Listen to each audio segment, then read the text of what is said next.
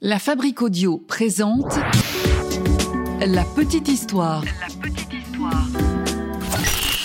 www.lafabriqueaudio.com Aujourd'hui, on va parler du créateur de l'imaginaire le plus connu de notre temps, Walter Elias Disney. Certains disent de lui qu'il est un magicien, que Mickey est son alter ego, mais est-ce que vous connaissez vraiment son histoire à Walter Elias Disney? Ah ouais. hmm.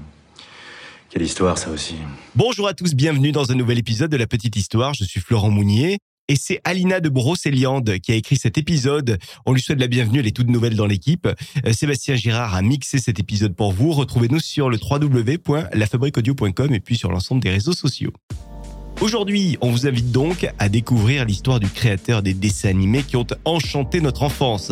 Je parle évidemment de Walter Elias Disney. De génération en génération, la magie Disney a fait redécouvrir les contes populaires d'antan.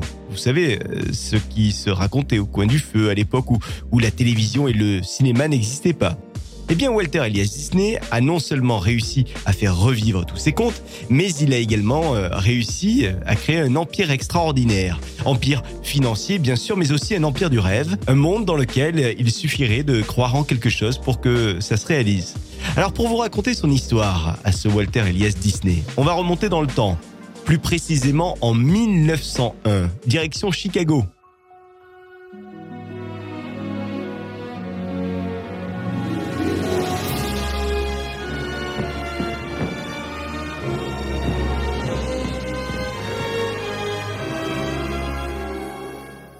C'est là, c'est à Chicago que Walter Disney a poussé son premier cri. C'était euh, précisément le 5 décembre 1901. Walt est le quatrième enfant de la famille d'Elias Disney. Vous aurez remarqué que Walter porte en deuxième prénom celui de son papa.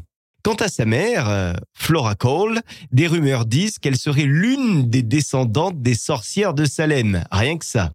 Bon, cinq années passent depuis la naissance de Walt et finalement, eh ben, toute la famille déménage dans une ferme, une ferme qui se trouve dans une petite ville. La ville, c'est Marceline, Marceline, hein, si on fait l'accent américain, dans le Missouri, aux États-Unis. Donc, même si les jeunes Walter va très vite travailler, parce que, comme on dit, il n'est pas né avec une cuillère d'argent dans la bouche, non, il travaille donc très durement avec ses frères pour subvenir aux besoins de toute la famille.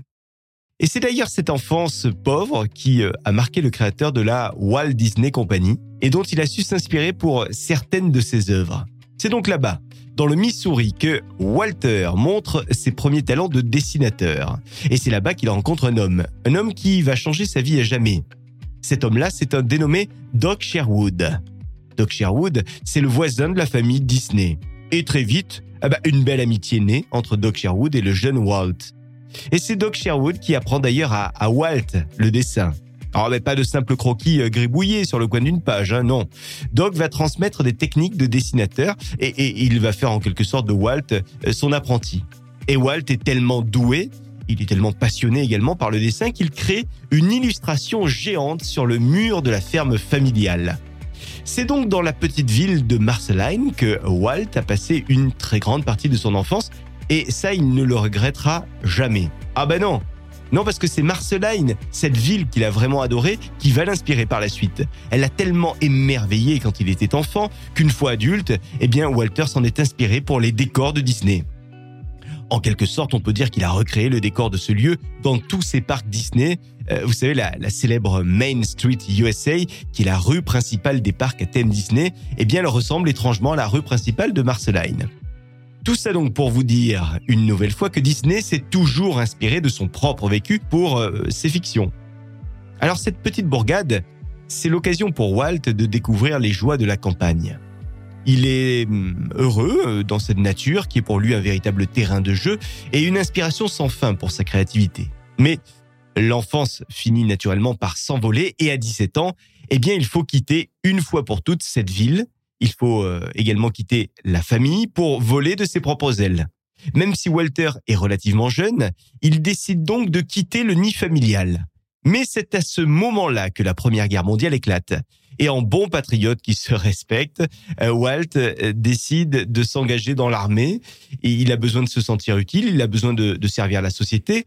Alors il en parle avec son frère et tous les deux décident ensemble de s'engager dans l'armée. Ouais, mais voilà, l'armée n'est pas euh, du même avis puisque Walt n'y est pas accepté euh, car beaucoup trop jeune pour s'y engager à à peine 17 ans. Alors, il ne se démotive pas pour autant et ni une ni deux, il falsifie son passeport pour euh, espérer rentrer dans la Croix-Rouge américaine. Et ça marche, figurez-vous, puisqu'il devient pendant un an conducteur d'ambulance. Où ça d'après vous? Bah ouais, bien vu. Nous sommes en France. Et c'est à ce moment-là où il est en France qu'il se met à faire toute une série de croquis, euh, des croquis humoristiques, des croquis qu'il dessine dans ses carnets.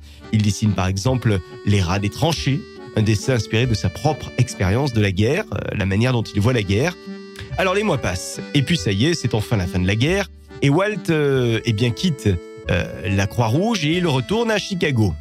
Il a décidé d'aller là-bas pour y rejoindre son frère Roy et pour lancer officiellement sa carrière de, devinez quoi? Bah oui, dessinateur. Oui, mais dessinateur publicitaire. On est en 1921 et les choses ne se font pas d'un coup d'un seul. Les débuts sont plutôt difficiles pour Walt et finalement le dessin publicitaire ne le passionne pas tant que ça et du coup eh bien il décide de s'orienter vers l'animation. Et c'est avec ses maigres économies qu'il commence à produire des courts-métrages animés. Et c'est vraiment là que tout va commencer. Sauf que au début, Walt tente évidemment de vendre tous ses métrages à différentes maisons de production, mais vous l'imaginez, c'est pas simple, il y a énormément de refus. Alors il produit lui-même son premier long métrage. On est beaucoup à, penser d'ailleurs que Blanche-Neige et les Sept Nains a été son premier long métrage, mais en vérité, eh bien Walter avait produit le film animé Alice in Cartoonland en tout premier, bien avant donc Blanche-Neige. Walt est donc jusqu'alors à Chicago, vous m'avez suivi. Chicago, euh, c'est bien pour lui, c'est assez grand, euh, mais c'est pas là où tout se joue hein, dans le milieu. Et ça, Disney le, le, le sait, il l'a compris. Alors pour se faire connaître, il décide de partir s'installer à Hollywood. Walt est convaincu que Hollywood, c'est l'endroit pour réussir, et c'est là-bas qu'on peut réaliser ses rêves. Aussitôt débarqué à Hollywood, euh, Disney est euh, surmotivé. Il ne recule devant rien. Il frappe à toutes les portes, euh, les portes des productions évidemment, et puis il tente de se faire embaucher à tous les postes possibles et imaginables des boîtes de production. Lui, ce qu'il veut, Walt, c'est en fait apprendre les ficelles du métier. Il faut absolument qu'on lui donne sa chance. Mais rien n'y fait au démarrage, hein. c'est plutôt compliqué. Alors autour de lui, il y a ses proches qui semblent pas vraiment euh, convaincus non plus. Il n'y croit pas trop. Son frère Roy, tout comme son père Elias, tente même de le dissuader de faire ce métier. Mais lui, Walt, bah, il s'en fout. Il ne les écoute pas trop. Il y croit tellement que ça ne le dérange pas de se prendre des murs dans la gueule. Il sait qu'un jour, ça finira par payer. Alors Walt continue d'écrire à tous les producteurs de la région et même de tout le pays. Et en plus, Walt, il est certain qu'avec ce dessin animé qu'il a créé, euh, Alice, il a un trésor entre les mains. Il sait que cette création originale est unique en son genre, euh, et surtout pour l'époque d'ailleurs, et il sait qu'un jour, un producteur va finir par lui signer un joli contrat pour ce métrage. L'espoir et la détermination étant ses moteurs, eh bien il ne perd pas son courage et continue à croire en sa bonne étoile jusqu'au moment où, un jour, le téléphone sonne. Et au bout du fil, c'est une certaine Margaret Winkler, la seule femme de l'époque, à être propriétaire d'une maison de distribution de films à New York. Margaret vient de recevoir le courrier de Walter, un courrier dans lequel euh, il présente sa production sur euh, Alice. Ça s'appelle donc Alice in Cartoonland, vous l'avez suivi. Et Margaret, eh bien, elle est emballée par ce projet. Et elle propose même un contrat de distribution à Disney pour 12 films sur Alice. Cette proposition, Walt va la recevoir par télégramme. Et quand le message arrive, bah, je peux vous dire que c'est la joie à la maison. Walt se met même à courir, il court vers son frère Roy et il lui dit ⁇ Regarde, c'est notre chance !⁇ C'est ainsi que Walt crée donc ses tout premiers métrages. Alice in Cartoonland et je vous conseille d'ailleurs de vous faire plaisir et d'aller mater sur YouTube ces dessins animés, ils sont tout simplement incroyables pour l'époque. Ce premier coup de pouce du destin, il permet donc à Walt de créer officiellement sa société avec son frère Roy, qui n'est jamais très loin, vous l'aurez compris. La société Disney Brother Studio est donc créée le 16 octobre 1923. Alors cette société, comme toute start-up légendaire qui se respecte, eh bien elle commence dans un garage. Eh oui, un, petit peu comme les start-up d'aujourd'hui. Hein. C'est dans le garage de leur oncle Robert que ça démarre. Mais le nom de Disney Brother Studio ne va pas durer puisque trois ans plus tard, on est en 1926, c'est au tour de la Walt Disney Company de voir le jour. À cette époque, euh, Walter sait qu'il est un bon dessinateur, mais il sait aussi qu'il n'est pas assez bon pour euh, concrétiser le projet d'envergure qu'il a en tête. Alors une fois les commandes passées par Margaret Winkler, Walt s'entoure des plus talentueux artistes de son temps et forme avec eux, je cite, les premiers imaginaires de la compagnie Disney. Et c'est là qu'arrive, après Alice, un nouveau personnage. Ils vont tous créer ensemble Oswald, le lapin chanceux. Un lapin qui est une référence à Lewis Carroll, l'auteur de l'un de ses contes préférés, Alice au pays des merveilles. Ce lapin est immédiatement un véritable succès auprès du public, lapin qui devient la mascotte de Disney, le personnage central même, un peu comme Mickey par la suite. D'ailleurs, le lapin ressemble étrangement à Mickey Mouse, mais malheureusement pour lui, Walt perd ce lapin, un lapin porte-bonheur, car il n'est pas officiellement le propriétaire de cette création qui reste celle de la compagnie qui le distribue. En tout cas, cette euh, expérience permet à Walt de se rendre compte qu'il n'est pas suffisamment libre pour développer ses projets. Et d'ailleurs, ses dessinateurs l'ont bien compris également et certains le quittent. C'est donc la première douche froide pour lui et la compagnie Disney perd absolument tout. Alors euh, Walter retourne avec sa famille à Marceline où il va euh, bah, un petit peu euh, reprendre du poil de la bête. Il va passer quelques temps là-bas à travailler également dans la ferme, mais il est toujours décidé à prendre sa revanche. Et d'ailleurs, il y a une phrase qu'il dit régulièrement, une phrase qui restera gravée à jamais dans la mémoire de ses proches. Je peux faire mieux qu'Oswald, je vous le prouverai. Ni une ni deux. Avec le peu d'argent qui lui reste, Walt reforme donc une équipe et il repart euh, vivre en ville. Et c'est pendant un voyage en train euh, qu'il a l'idée de créer euh, un animal qui sera sa mascotte. Une souris. Souris qui deviendra la plus célèbre souris du monde, j'ai nommé Mickey Mouse. Le nom a été trouvé d'ailleurs par Liliane, c'est son épouse. Mais créer un personnage n'est pas suffisant hein, aux yeux de Walter. Il doit faire plus, il doit faire mieux que ses rivaux. Il va donc créer quelque chose d'unique et comme il ne veut pas commettre la même erreur deux fois, il va déposer la marque de Mickey, il va vendre sa voiture pour trouver des fonds afin de produire ce qu'il a en tête et qui selon lui va révolutionner à jamais l'univers de l'industrie du cinéma. Alors la suite, vous la connaissez, on la connaît tous. De nombreuses autres productions audiovisuelles voient le jour. Des centaines de millions d'enfants associent à leur enfance désormais les films Disney. Certains enfants ou adultes s'identifient même à des personnages Disney. Et ce qu'on retient donc de ce Walter Disney, c'est qu'il a toujours été un visionnaire, un homme créatif, un homme persévérant. Il n'a jamais renoncé à ses rêves. Il a toujours euh, cru en sa bonne étoile, comme dirait un certain Pinocchio.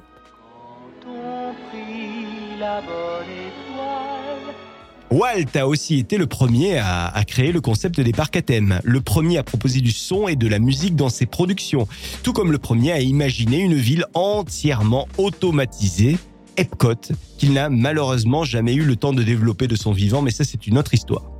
Alors aujourd'hui, la Walt Disney Company, elle continue à se développer. La société va fêter ses 100 ans d'existence le 16 octobre 2023. Alice a donc porté chance à Disney, métrage qui aura été le tremplin dont Walt avait besoin pour prendre confiance en lui et pour croire en ses rêves et, et pour toujours garder espoir.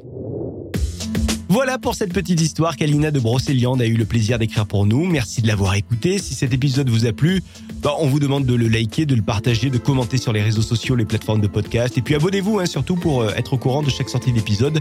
Prochain épisode de La Petite Histoire, c'est dans une semaine tout pile. La Fabrique Audio présente La Petite Histoire. La Petite Histoire. Vous souhaitez devenir sponsor de ce podcast? Contact at lafabriquaudio.com. Avant de se quitter, je vous rappelle que la Fabrique Audio crée euh, des contenus pour les marques, les entreprises, les collectivités. On crée euh, pour vous ou avec vous, en vous accompagnant en tout cas. Vous avez envie d'en savoir plus pour imaginer ensemble un podcast à votre image. N'hésitez pas à nous envoyer un petit mail. Contact la fabrique avec un K.